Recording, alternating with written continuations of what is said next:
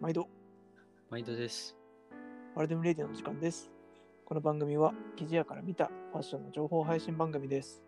本日もパトとジュビリーでお送りします。します。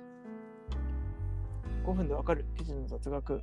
本日はアロハについてお伝えします。はい。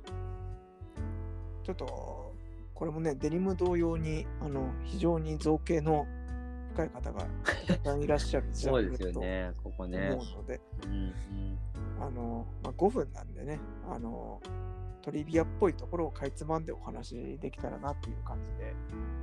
そうですね。うん。で、正直ね、僕知らなかったんですけど、あうん。の、うん。アロハってこう、ハワイだから、ハワイで生まれて、ハワイの、まあ、土着のものが日本に輸入されたんだと思ってたんですけど、うんうんなんかね、ルーツを見ていくと結構発見があったので、ちょっとその共有をしたいっていうのが一番大きいんですけど、うん。うんうんうんせっかくなんで、ちょっとジュビリーさんに語っていただきましょうか。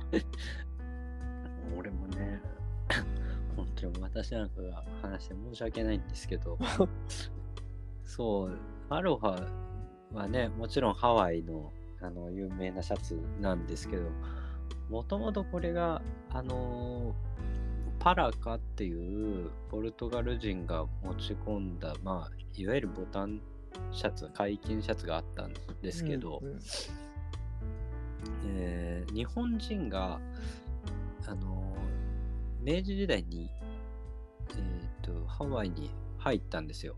うん。その時にそのパラカっていう作業着と出会ってで最初着物でもちろんハワイに来たんだけどあのその着物や浴衣をパラカの形にしたって言ったのがアロハシャツの起源なんですよ。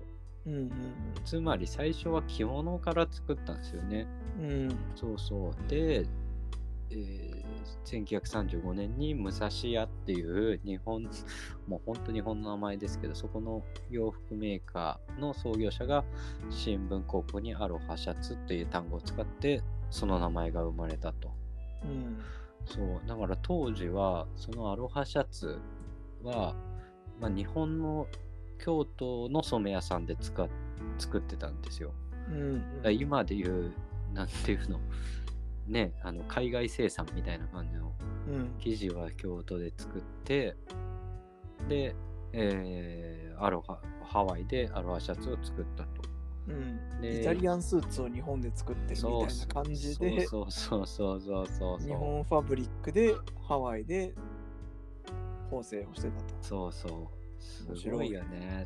うん当時、まあ、日本のね、あの賃金も安くて、であと多分何色も多色で出せる技法っていうのが、まあ、素材の技術力っていうのがあったからこそ日本でそのまま作ってっていう感じなんでしょうね。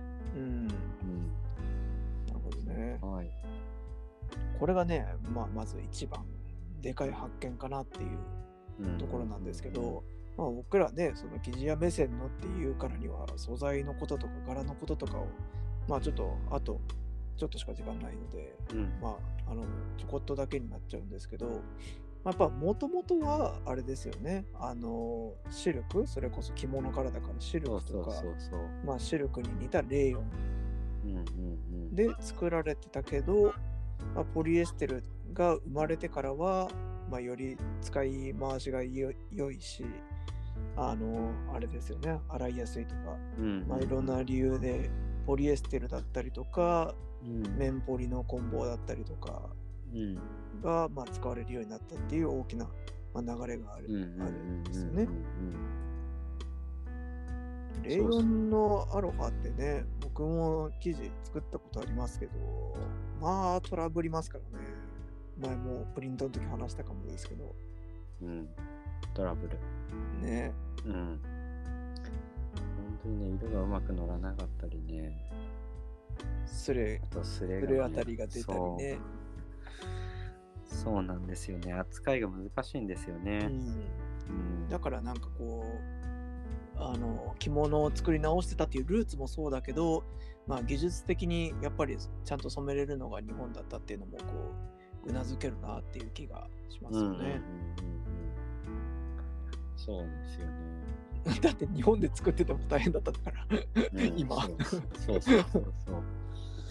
当時はすごかった多分ね。うん。そうですよね。うん。まあ、そうですね。ちょっとブランドの話とかもしだすと、ちょっとすごく長くなっちゃうので、うんうん、あれですけどね。まあ結構、あの、プリントしたのを、した面をこう裏にして、こう浅く出てるのがあのいいっていうね、使い方だったりとか、結構アロハ独特のこの生地の使い方ってやっぱりしたりしますし、うん。本当他柄もねないもんね。そういうふうに使そううっていうの。そうそう。柄もね、やっぱパッと見でアロハだねってなるし、うん、なんかもうジャンルとして確立してるっていうのはすごい面白いアイテムですよね。うん。うん。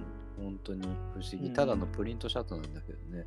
ね。なんか独特のそういう分流れと、あとデザインとでパッとわかるっていうのは面白い。うん。ですね。というアロハに関する豆知識でした。あんまりいっぱいね、持ってるわけでは僕はないんですけど、持ってます、いや、僕もね、持ってない。ね、だからちょっと掘り下げてあんまり喋れるものないんですけど、ちょっともっと詳しく聞きたいとかいう方いらっしゃればね、あの5分じゃないところでもしっかり調べてお話ししたいなって思っております。はい。はい、えー記事にまつわる知りたい雑学があれば、ぜひコメントをお寄せください。さようなら。さよなら。